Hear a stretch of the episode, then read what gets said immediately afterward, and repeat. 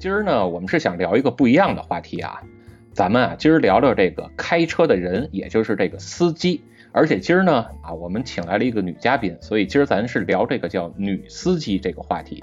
我就发现啊，这个女性啊，她对于坐在车上这个座位其实是挺讲究的。你看，如果她是单位领导的身份，她坐在车上啊，肯定是坐在后排。那如果她是这家里的领导，那他一定是坐在前排，还得坐在这副驾驶。就这副驾驶啊，一定是这个女性的专座啊，绝对是不容染指。那我问你一句啊，你刚才说什么？这个领导单位的领导要坐在后边是吧？这后边有仨座呢，那那那那那坐哪个座是最好的呀？一般来说呀，都是坐在这一开门最近的那个位置，就是坐在右后方啊，跟这司机形成一个交叉线。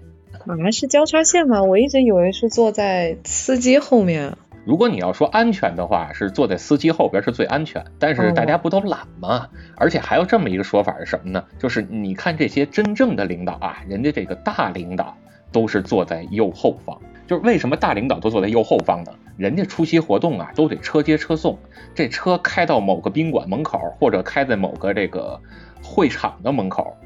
后排门一打开，马上就有人上去得迎接。这时候你要是后排这秘书先下来，那这迎接的人多尴尬呀！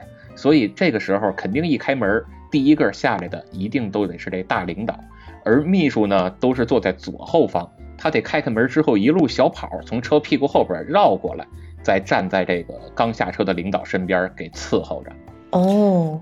所以说啊，你看这个这女性朋友啊，她们坐在车上这个位置就很讲究。包括现在我看很多人出门不都打车吗？就原来都打出租啊，现在都是出门什么滴滴呀、快滴呀、顺风车之类的，他们也都会习惯性的就开开后排座的门，然后一屁股就坐进去了啊，也都尽量不去坐前排。我我就特别想问问这个老张啊，咱女性朋友坐车都会先优先考虑坐在后排是吗？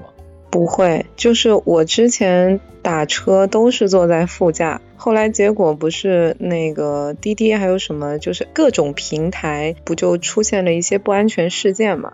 然后接着只要你一上车，他那个手机里面就开始给你放这个什么呃，尽量要坐在后排，哦，尽量后排落座，搞得我就很尴尬。然后司机又看了我一眼，我感觉他那个意思是你确定要坐在副驾吗？这我可怎么怎么着啊？然后我就感觉说，哦，行，那我就再把车门打开，我再走到后头去。就是一上车，人家就先给你放上这么一句，说本平台推荐乘客优先后排落座，是吧？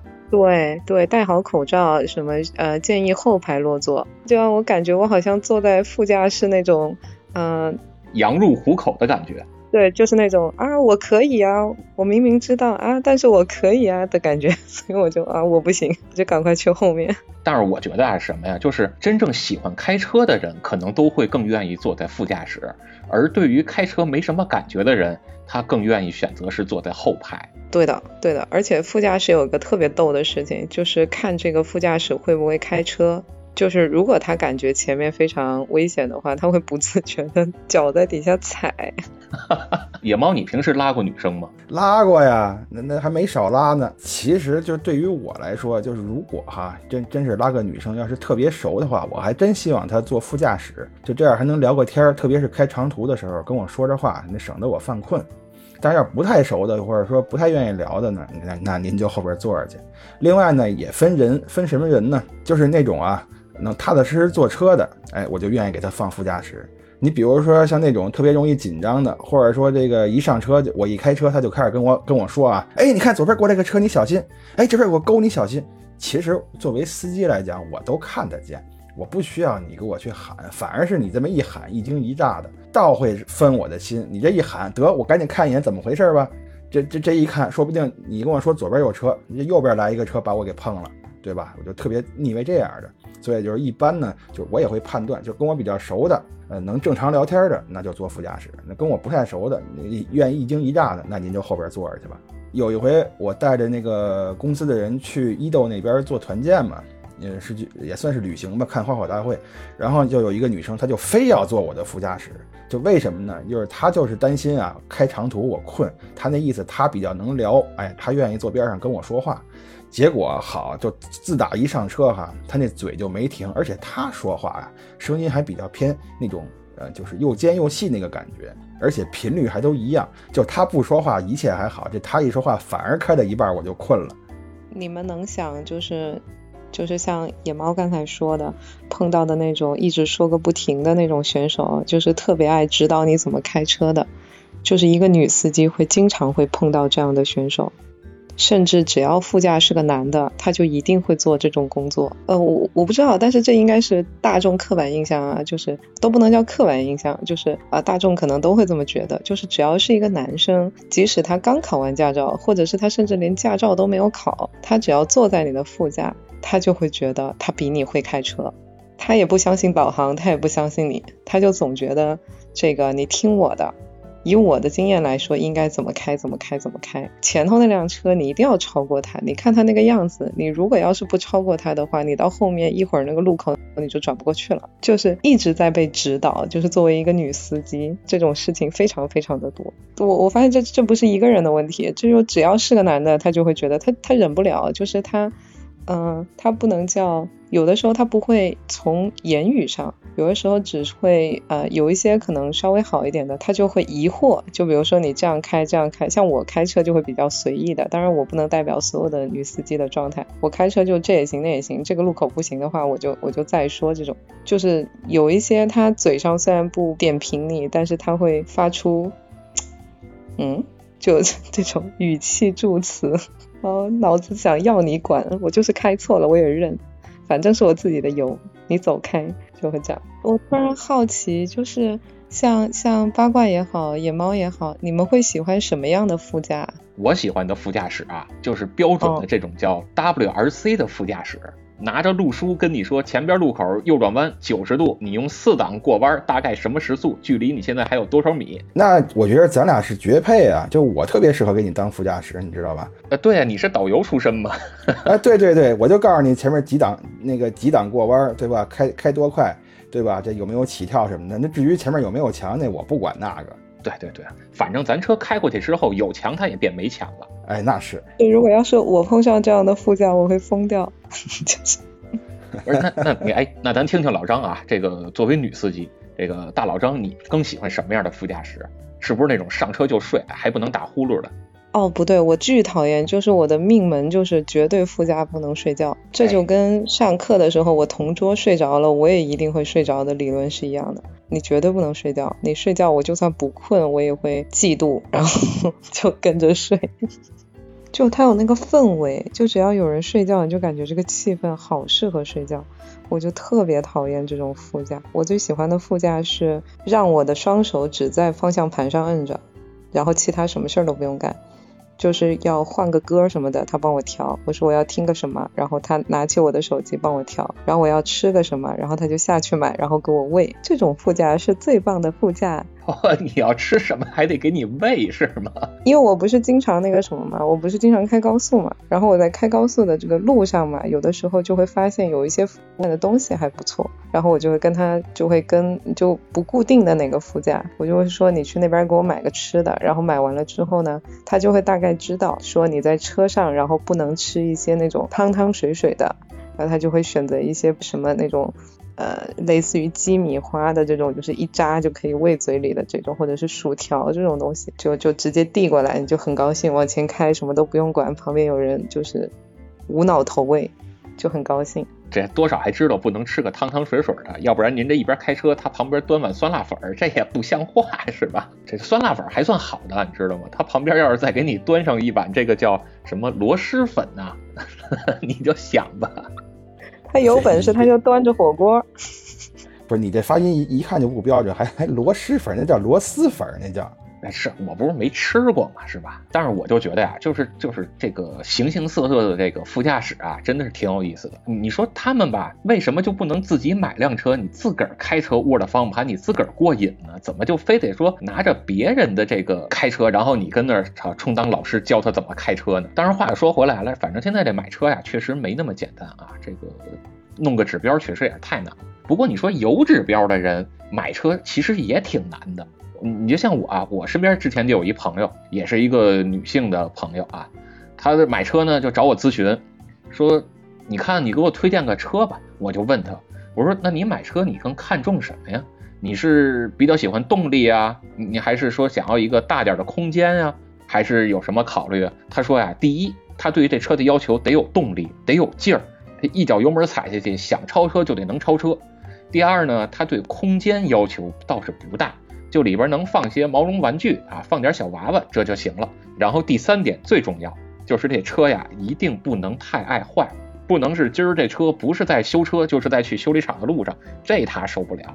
我就顺着他这要求呢，就给他推荐了好几个车啊，就是这款车那款车，咱就不具体说了，不给人打广告了。推荐了这么几款车之后呢，都被我这个女性这朋友给否定了。我就问他，我说那你最后你选中什么车了？人家说了，选中了一款叫 Mini。然后我说，哎。那你怎么就最后买了 Mini 这款车呢？人家跟我说啊，就一个原因，这车长得太可爱了。我瞬间我就懵了。好，合着您之前跟我说的又要动力啊，又要这个要那个的呀，最后您全都不考虑了啊？还是这个好看，这个外观是最重要的。我我就想，哎，那这女司机买车是不是跟咱这男性司机这个选车的角度也不太一样？就在美貌面前，才艺一无是处。野猫，你看没有？这是这是点你呢。大老张的意思就是说，我就是完全可以不用靠才艺，就是我这张脸就够了，是不是这意思？对，没错，就是野猫老师已经不用努力了，他就他就靠着这样就已经很好了。咱话说回来啊，女性车主买车的时候都会考虑什么呀？呃，我觉得是跟就像刚才八卦的朋友的想法，其实呃有一些跟我就挺像的，就是不太容易坏。一般来说，就是，嗯，我有一个很奇怪的评判标准，因为我也不知道它是几区，我也不知道它实际怎么样。我会比较在意，就是我会很喜欢去试驾，就是一般一般我会去很多品牌去进行试驾，试驾完之后我会关注两个点，第一个是隔音，但隔音跟音响其实是算在一起了，就是音响好的同时，然后也要隔音。还有就是关门的声音要是那种闷的，不能是脆的，就是闷的，我会感觉这个这辆车就很厚实，就是我在里面就是铁包我我就比较安全，但是脆的我就感觉这个车特别薄。嘿 您说这个太经典了，好多人买车的时候啊，就一定是在展厅里边使劲来回的关这个车门，听听这关门这声是啪啪的呀，还是砰砰的。啊，要是啪啪的这车打死也不买，要是砰砰的这车加价咱都能买。但是我在想，我刚才说那两点其实是一个意思，就一般来说你隔音好的它也不能太薄，就基本上啊就是，然后里面也比较巨音，就是我我会很在意，就是车里面就是一个自己的空间，那你这个空间里面的声音是我自己来确定的，而不是外面硬塞给我的。这时候我必须得站出来啊，从这个稍微专业点的角度来说两句了。就是这车首先它的安全性，还有这车它的隔音降噪能力，跟这个车关门的声音呀，没有一毛钱关系啊！再见。完了完了，我把我把女嘉宾给得罪了，不跟我聊。野猫老师来一句去你的吧，然后我马上跑。没事，我我不多嘴了啊，不多嘴了啊。咱书归正传。没有你说你说，这毕竟还是一个正经的这个专业性的节目。不是不是哪儿专业？啊我们这汽车痴汉，第一不专业，第二不正经，这就是我们的 标准。咱说回来啊，你看刚才你也说了，这个隔音降噪能力，包括好的音响啊，什么叫马克莱文森呀？啊，什么叫 g o b L 啊？什么叫 BOSS 啊？是吧？就是这些，还包括什么丹拿音响啊？就是这些啊，咱这车上肯定得是标配。那除了这些之外呢？啊，比如说什么品牌呀、外观呀，啊，还有这个什么颜色呀，甚至车型啊，啊，你是买 SUV 啊，还是买个轿车啊？你像用咱们这新时代啊，九零后野猫老师的话说，那不叫轿车，那叫卧车。嗯，我之前之前因为开的就是被迫，因为家里的关系和工作的关系，开的都是深色的车。然后我就会发现深色的车它特别，因为我开都是深呃黑色跟跟深那个叫都不叫深蓝了，就是很重很重的蓝色，基本上跟黑色差不多的那种。然后就这种颜色的车就特别显脏。然后接着我就会选择白色，就是我自己买车的时候我就会选择白色的车。然后因为我是从事航空业的。所以我就特别在意这个汽车的这个流线型，就是我就特别讨厌那个天线那个特别特别突出，就不能是一根儿那个天线，得是那种叫鲨鱼鳍天线啊。对，那个鲨鱼鳍它也不能太尖，就是那种就要过度的，我基本上看不出来，就就整个就整辆车看起来特别顺溜，就是也不用为了那个专门增加那种。嗯，什么有车灯那种流线型的，然后专门去搞一个角啊，一个棱啊，不用这种，就是越顺越好。那你这样，你拿点腻子，你给它腻平了，不就完了吗？我这不是懒吗？就是这种啊，叫设计是在无形之中体现的，叫这个似有还无的这种感觉。对，就这个东西是完全就是非常非常个人的一个喜好，就像我那段时间买车的喜好，我会特别不喜欢黑色的内饰，但是就很喜欢棕色的，但是棕嘛又不是那种棕，是那种棕，你们能理解吗？行，其实咱这是一档音频节目啊，咱没有画面，要不然我就给您配一个图了，就是这种棕和那种棕，各位您自个儿琢磨。就是有一些偏，一看就就整体的感觉，一看你就会感觉说它是一个比较沉闷的，它是一个比较偏商务，只是也是它高端的棕。另外一种棕是温馨的，啊，好吧，这个是极具主观的概念，大概率你们能懂吧？是。就是就是有一种棕是有格调的棕啊，还有一种棕是这种热热乎乎的啊，刚出来的这种棕。对对对对对，板栗棕。哦啊，闹了半天，那巴老师说的那是糖炒栗子刚出锅的。那你以为呢？啊，对对对，我以为也是糖炒栗子。你以为是那个转着圈的是吧？上面还甩出一尖儿来。没有没，你说你说那是巧克力冰激凌那是？那是火炬啊，圣代上边甩出一尖儿来。那咱就说说这品牌吧，啊，比如说这些汽车品牌，你对他们有没有什么看法啊？不管是它这个 logo 呀，还是说这个名字呀，你像宝马，对吧？它要是不叫宝马这俩字儿，可能我估计很多人也都对这个品牌呀没那么热衷了啊。就是人家名字起的确实好，你像原来雷克萨斯啊，早年间人家还叫凌志。我就觉得这俩字儿啊，就比雷克萨斯能显出这种叫什么叫更有档次的感觉吧。所以这个品牌，你们有没有什么不同的看法呀？其实我身边啊，就只有我有一个发小是个女的啊，她只有也只有她自己买了个车，就她就特别喜欢美国车，所以呢，她就买了一辆凯迪拉克，凯迪拉克的那个 XT 三，这车。嗯，巴老师肯定知道啊，是个 SUV，就是我二零一九年回国的那次，还是他开着车上机场接我的呢，就是受我妈的委托。然后，我当时就问他，我说你为什么喜欢这车呀？啊，他说首先呢，你看啊，这个车从外观上讲方方正正的，呃，这个也没有什么流线型。嗯，就是看起来挺霸气的。再一个，你看这个凯迪拉克这个名字，哎，我就喜欢这四个字，就甭管是那个英文写出来，还是中文这个凯迪拉克四个字写出来，我看着它我就觉得顺心，哎，所以呢，我就特别喜欢这个品牌。所以我就觉得这个姑娘还是挺奇葩的。就是你看，一般小女孩买车哈，刚才咱也讨论了，都是呃要讲究那个外观得漂亮啊，要要可爱一点啊，要不就是漂亮一点啊，要不就是啊流线型啊，要不这个那个的，她总得有些讲究。哎，她对这些就完全没有讲究，她就看中的就是这四个字，也就是说，她就 喜欢这个品牌。还有那个凯迪拉克那个。前面挂那个车标像个盾牌似的，他就喜欢这盾牌。哎，我说那你看人家保时捷呀、兰博基尼呀，前面不都是一盾牌吗？他说那废话呢，这几个车它不是一个价的，这不也买不起吗？哎，那有能买得起的也是个盾牌呀，比如说吉利。哎，对对，我刚想说吉利，呃，这买得起啊，这也是个盾牌呀。那就不知道怎么想了，可能他嫌那盾牌不好看，我觉着。包括刚才你说这个车型啊，你像咱身边也都有朋友啊，比如说你像喜欢悍马的，是吧？啊，包括你刚才说你那个朋友啊，也喜欢这种 SUV，就是这种你得站得高、看得远，然后这还得是，呃，这车还得宽宽大大的啊，就开起来呃看上去就那么的霸气啊，有一种不怒自威的精神啊，跟别人在车流之中看见你这个车呀，就想离你远远的啊，这可能也能给人带来一种安全感吧。所以我是想，会不会很多女生啊，也都会喜欢这种 SUV 啊，人高马大的这种感觉呀？我觉得，如果是自己买的车，这个应该不太分男女。就是自己买的车，一般都像自己的一个配饰，呃，怎么说呢？就是别人看到你的直观感受，或者是你想给到别人的一个形象吧。就像买 mini 的，可能看起来就会想要别人给，呃，给别人一种，嗯，比较比较可爱的感觉。我不太确定啊，就是。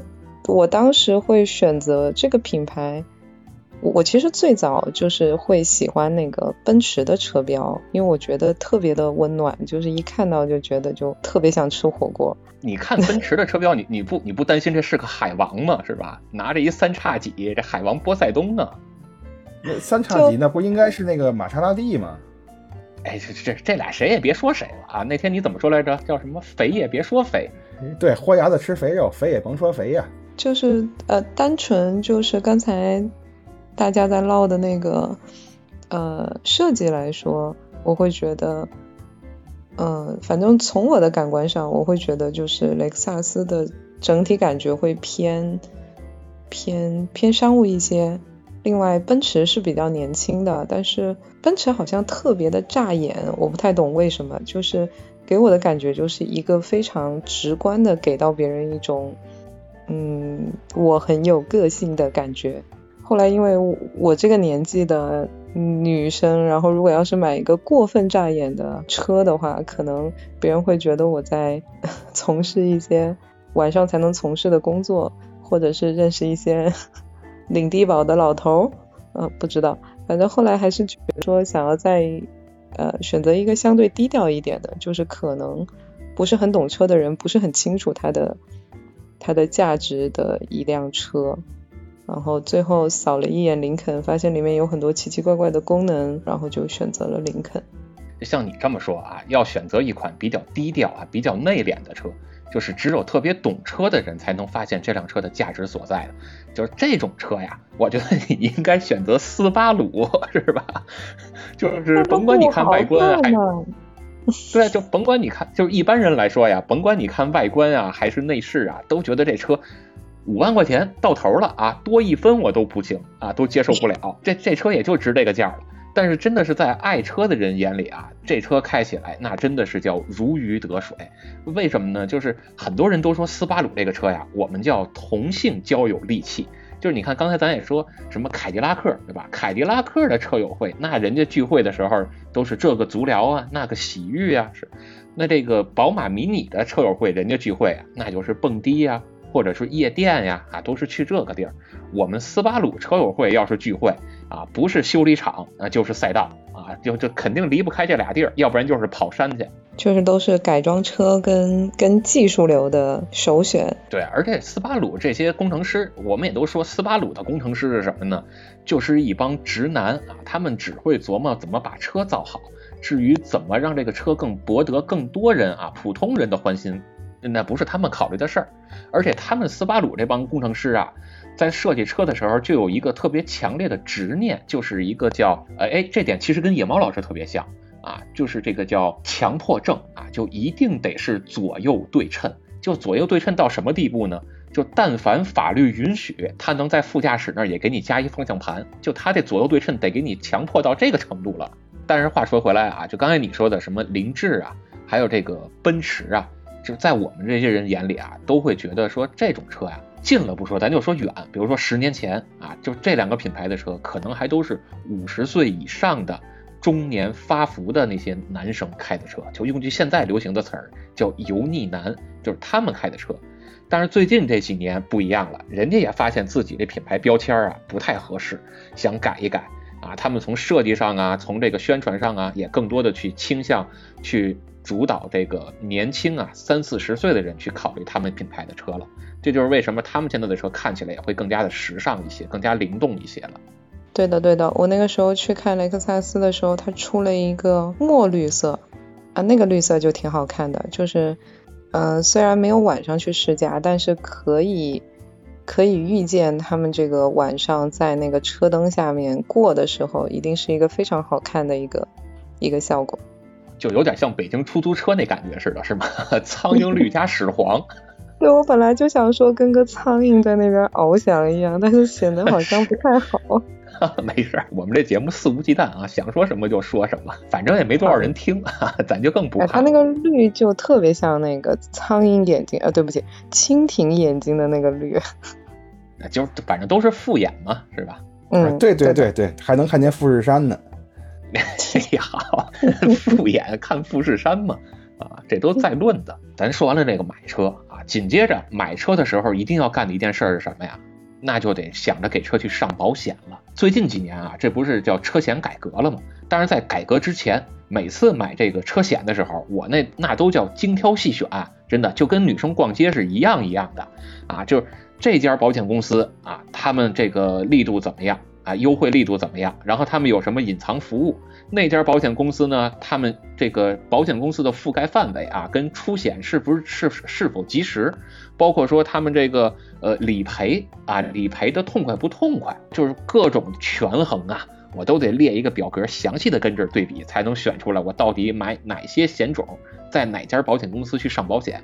但是现在呢，这个车险改革之后就没这么多烦心事儿了。不过，但是你们买车的时候也都不是最近几年了吧？那你们当时选保险的时候都怎么选？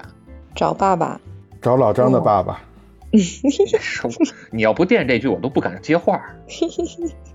不不是找爸爸帮忙买车啊，是找爸爸问一下保险怎么买啊？就不明白。嗯，对，找大老张的爸爸问一下保险怎么买。对我也是这意思。你也找一下大老张他爸，然后问问怎么买是吗？啊，对呀。老张。所以那这些女司机是不是真的就是对保险这块不是那么的在意呀？就差不多就得了，或者说四 S 店说是什么，那就就是什么。他要一万，咱就给一万啊，咱也不去还价，咱也不去对比。对比的话，看你有没有那个心情，看看当下有喜欢对比的。就是像我有一个朋友，他就是那个什么，她也是个女生，然后她就是非常明确的会算一下是。呃，什么情况？什么情况？就像刚才八卦说的一样，就啊，现在现在各个保险公司是个什么样的东西？哪一些送什么洗车券啊？哪哪哪什么乱七八糟的？有什么福利什么的？然后我一般会等他算完了之后直接抄抄作业，但如果抄不了的话就拉倒，就找我爸。整不明白就找我爸。我觉得这可能跟价格还是有关系。比如说啊，就是你要是知道你这个车在 4S 店上保险啊，跟你要一万。啊，然后你去外边找一个地儿上保险，可能跟你收个五千就搞定了，啊，那这种能差出一半价格的时候，是不是就也愿意多花点心思来？哦，那应该是，但是首先你得知道在在四 S 店买保险多少钱。像我当时就是为了避免后面这件事情，我就直接跟他就是谈的时候买车的时候就跟他谈了三年保险，三年全保，所以嗯我就没有再管后面的事儿，可能等三年之后出现什么事儿就再说吧。哎，我跟你说，4S 店呀，就是喜欢你这样的车主，你知道吧？就什么都不用管，我就跟你说，你这个事儿全交给我，你需要做的就一件事儿，就是把你这个银行卡搁在我这儿，把密码该摁的时候你摁了就得了，别的事儿你都不用管，全给你弄好，甚至说上完牌，车给你开回家门口，车钥匙搁你信箱里啊，这就算完事儿啊。4S 店就喜欢这样的人。但我总价非常敏，就是就是总价非常敏感，就是他敢给我开，因为那个时候我买那辆车的时候是疫情嘛，疫情期间，然后所有的进口车全部都就是定了的话，他也不确定什么时候会来，然后那个时候全岛只剩下那一个。就是他那个品牌那个系列只剩下那一辆，然后后来当时我就在想，那反正你生意也不好做，然后他刚最开始给我开的价钱是多少，我就让他送了一堆东西，然后还在那个价格上给他压了一点。就是我是总价敏感，但是我希望把后面的事情全部铺好，因为我知道我后面也没有什么嗯脑子去处理这些事情，所以就与其你以后骗我，我还不如一开始把这些东西给你整明白，就什么保险跟保养。你都给我该包的都包了，然后价钱给我往下再摁一点，最后买的还是挺合适的。是是啊，您最后买那个成交价确实挺合适的啊，这一般人买不着这个价格。哎，你看开心了，开心了。虽然我虽然我都不知道多少钱买的，对，也不知道买的什么车，但是我就得这么捧着说，你知道吧？对，虽然我也知道你根本不知道我买了什么车，也根本不知道我以什么价格成交了，但是 我还是很高兴。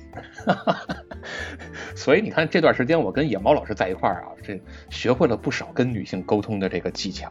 哎，你就慢慢学去吧，我这还多着呢。哎，是是，就跟女性打交道，您这个经验丰富。呃，是，就是你看下个月什么时候，您看把学费结一下啊。咱那两斤橘子那事儿还没了呢，这又出来一学费。啊，对你再添两斤呗，这我也不多要你的。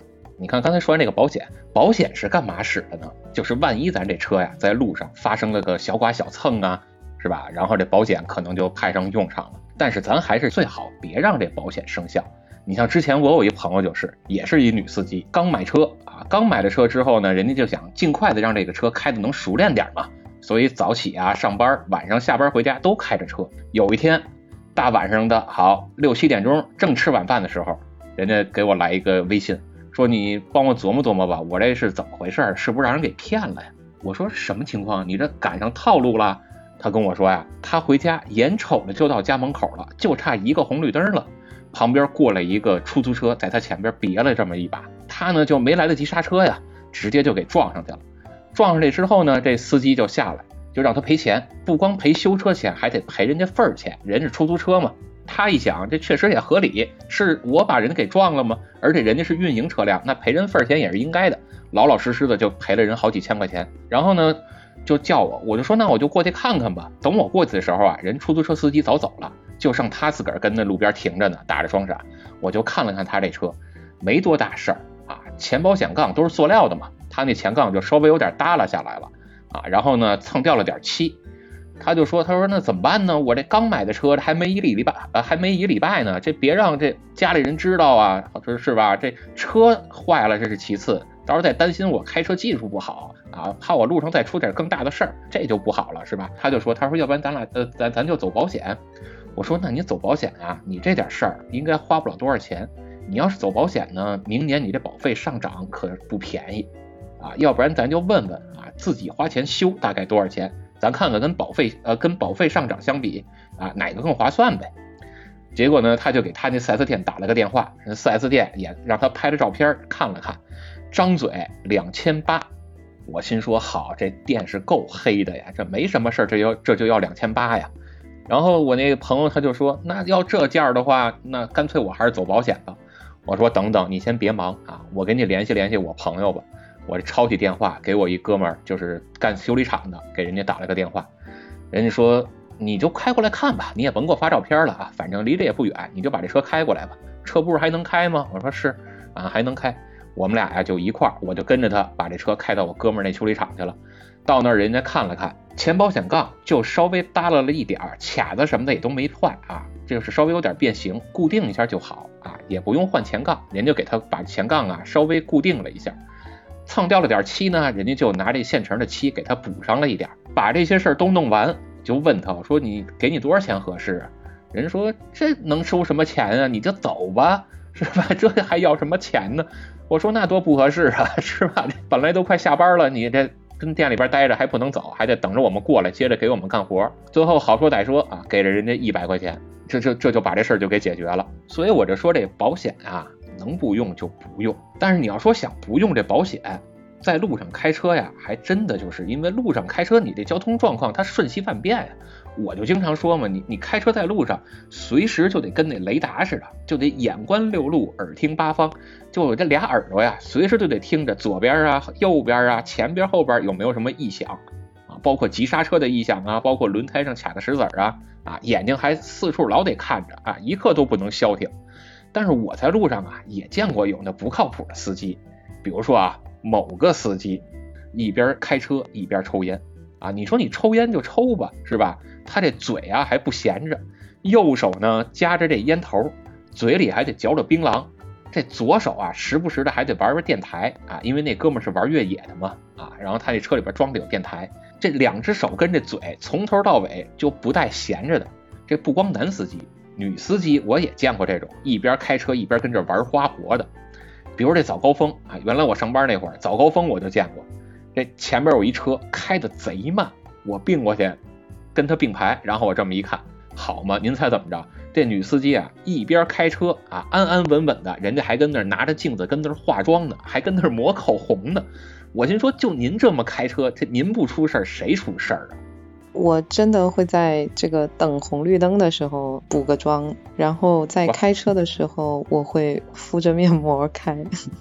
哎呦，我我跟您说，这好，您您跟野猫老师这有可有一拼啊！您开车敷面膜，野猫老师开车是戴面具是吧？野猫老师，不是。这这个这还不太一样，人家敷面膜敷个这个几分钟就就完了，我这个面具是从头到尾都戴着。像我之前上班的通勤时间，就开车的路上的时间是要十五分钟左右，然后我就懒得早起化妆，所以我就出门之前就拾到好洗漱完，我就呃贴上面膜，我就下去下地下室开车，开车然后一到那个会早一点点到到公司。然后一到先去打卡，打完卡把包往位置上一放，我就去厕所化妆，这样妆前的保湿工作也做好了，然后又可以叫什么公费化妆，就很快乐。就是只要赶上红绿灯停下来，有一点时间就可以撕撕面膜，然后涂点这个涂点那个。如果要是一路上没有红绿灯的话，就直着开过去，然后到了再再化妆。你这开车这敷面膜这可还真行啊！我开车就就完全干不了别的事儿，我就是一心不能二用。就就我开车的时候啊，就除了换挡，因为我那手动挡嘛，除了换挡，我这两只手都不带离开方向盘的，永远就是三点九点两个位置跟那儿把的死死的。然后我这车上啊，我也开车时候我也不听歌，就是我那车上唯一的一个娱乐性的设备就是这个。叫什么叫 CD 啊？啊，插光盘能听歌的那东西啊，我都给它封印了，就贴上封条了，你知道吧？就是谁也别用，包括说我开车，你坐副驾驶，你想听歌没戏，你也别干扰我开车。我连这幺零三九我都不带听的，就老老实实跟这开车。逼的副驾驶得自己唱是吗？副驾驶唱不唱倒不一定，副驾驶跟那儿念经了是吧？就野猫老师那个副驾驶跟那儿一说话，这声都叽撩叽撩的。这个不过我我就是接触过的，嗯，女司机，差不多有两三位吧，他们可都是就是只会一心一意的开车，就是既不会化妆，你像打电话什么的就更不可能了，玩电台啊什么的都不可能啊，就是一心一意的开车，而且吧。就是特别有意思的是什么呢？他们的开车姿势都是一样的。你看，就是一般咱们开车啊，都是你这个座位调好了，你靠那个靠背上，然后这个手脚的位置也都正合适啊，你就正常坐那儿，在一个相对来说比较放松的一个状态下去开车。当然精神不能放松了。但是我见过的这几位女司机，就包括刚才买凯凯迪拉克的这位啊，她们都是啊，就跟那个坐军姿一样，这个背挺得特特直。也不靠在那个靠背上，然后呢，这个方向盘恨不得都得拉到胸口这儿来，然后这两只手握着，两只眼睛紧紧地盯着前面的路，这个反光镜他可能也不太也不大看，也不知道什么时候看，哎，就这么开车，就这么一个状态，都是全神贯注的呀。就是你说这种开车的姿势吧，在国内有一说法叫端着啊，端着方向盘跟那儿开车。哎，对对对，就是那意思。我倒觉得他不光是女司机的事儿，就是好多新司机，包括男司机，也都会有这样的问题。我在路上也不少见，啊，所以就是这个驾校他到底是怎么教的这个司机啊？当然，我考驾照那个可能稍微有点年头了啊，我是呃到现在差不多得有二十年了，我大概二十年前拿的驾照了，啊，我们那会儿学，那还真的就是就是真的是拿开车当回事儿呢。啊，就是要求你必须得特别严格，你怎么调这个座椅啊啊，然后怎么调方向盘啊，后视镜你应该怎么调啊，都给你讲的特别特别的细致啊。我不知道现在就是好像听说现在考驾照越来越复杂了，还分什么科目一、科目二了啊，但是还还像原来似的这么讲究吗？我是大概一三年还是一二年拿的驾照。然后那个时候虽然它科目多，但是肯定不如八卦那个时候学的学的讲究。我记得我的那个驾校教练跟我说的最多的两个字就是“打死”，就是他从来不考虑你是正经的下去的，不告诉你原理，然后就会让你什么点到哪一个点，然后你从后视镜看到哪一个点，你就打死打死，然后回应，然后再打死，就是你所有的技术都不是在在驾校里面练的，就教的很应试，就你能考过，但是你如果是自己的车，你不可能就是方向盘打到尽头这种，就很奇怪。我们那会儿其实也差不多啊，也跟你说的这个差不多。包括我们那会儿都背口诀嘛，叫什么“一上右打死，铁钩对中杆”，是吧？就是教你怎么移库啊，都有这个口诀。然后包括那时候我我学车啊，我就问教官啊，问问这个教练，我说这旁边这旋钮是干嘛用的呀？教练说啊，那是管车灯的。我说哦，那咱这车灯怎么用啊？教练就说你学那玩意儿干嘛？你将来买的车又不是这款，这你学会了这个跟你那又不一样，你就甭学了啊，跟你没关系，这都这样，你知道吧？你那个教练还好，你只是说车灯不能用。我们那个教练是我夏天考的驾照，他跟我说空调不能用，气死我了。这不是这空调不能用啊，确实对你是有好处的啊？为啥？因为你你那会儿学的不也是手动挡车吗？这手动挡的车开不开空调？和这个离合的操作啊，其实是挺有讲究的啊。它开空调，其实对于新手来说，你掌握不好这油离配合的这个间隙啊，是挺容易灭车的啊。包括甚至说，就算他们这个驾校的车都会把这个离合调的稍微高一点，但是你掌握不好也容易灭车。尤其是你这样练练完了之后，你考试那天，那那车况又不一样了，到时候万一灭车，你说这算谁的？所以人家那是为你着想，替你考虑啊。那我之前那些脏话白骂了。咱虽然说了人家驾校这是为咱考虑，但是啊，这驾校有时候也挺不靠谱的。就像刚才你说的那些啊，你这光背个这口诀，那你学会了这一辆车了之后，我再挪到别的车上，我不还是不会吗？这就不就催生了一个行业叫什么呀？叫陪练嘛，是吧？那不然的话，你要真是在驾校就能学会这个驾驶技术，而不是仅仅取得了一个叫上岗资格证，那干嘛还要有陪练这么一个行业呢？有道理。我的老父亲就是我的陪练。不过这个可能也是，就是国家跟国家也不一样吧。你比如在日本学车，他还真就不教你什么驾驶技术，就很少。他主要是教你的是一个安全意识。你看最后考驾照的时候，其实就是你从那个教练场开一圈回来，你会发现啊，大多数都是非常平坦，而且没有什么难度的道路。就是唯一可能考验你驾驶技术的，就是一个直角弯，一个 S 弯，别的没了。我那会儿学车的时候也是这样，因为他教那个驾校里边那个教练场就都是很规范、很叫什么叫叫叫很普通的那种道路啊，无非就是有什么直角弯或者叫 Z 字弯啊，然后有各种井盖让你骑越障碍啊，就是有这些科目。但是它跟实际你在路上开啊是完全不一样的感觉，它没有那么多其他的社会道路交通的参与者啊，那那你这种练出来的东西，它说实话它是不能上战场的。但是那个时候，其实我觉得倒还好吧。你像，呃，我也差不多是二十年前拿的驾照。你想那时候考的时候，我还是开那个大卡车呢，B 本嘛。那个还有幺零四幺，呃，对，幺零四幺，啊，对，就是那还有什么什么单边桥啊，双边桥啊，什么呃，百呃百米加减档啊，啊，什么这个坡起啊，还都还都还都考这些呢。啊是，然后包括我们学的时候，第一门课都是什么法律法规，对吧？法律法规之后再学的呢是这个叫机长，就是机械常识。你还得真是在这个驾校啊，你得学学什么叫发动机，哪个叫变速箱，这底盘又是怎么回事，刹车是怎么运行的，就是这些你还都得学一学的。但是你看刚才这个野猫说的那点啊，我觉得就挺好，就是你不一定说要把这个驾驶技术呀。给你变成叫特别刻板的口诀啊，这样去练，而是应该教你一些叫防御性驾驶或者叫应急避险的这些能力。比如说我在路上开着开着车啊，突然我这个轮胎爆了，那这时候我应该怎么去尽量把这个危害降到最低呢？或者我这车开着开着突然发动机坏了啊，不能运行了，或者缺缸了等等的，那我又应该怎么处理呢？啊，要不然我这车开着开着，它突然刹车不好使了，那我怎么办呢？还有别的情况啊，你开着开着车，突然别的地儿窜出一个车，马上冲你就撞过来了，那你是应该加速逃离呢，你还是应该躲闪呢，还是应该最快的速度把这个车停下来，避免碰撞呢？就是这些，我倒觉得真正应该是好好教一教的。除了这些，还有什么呢？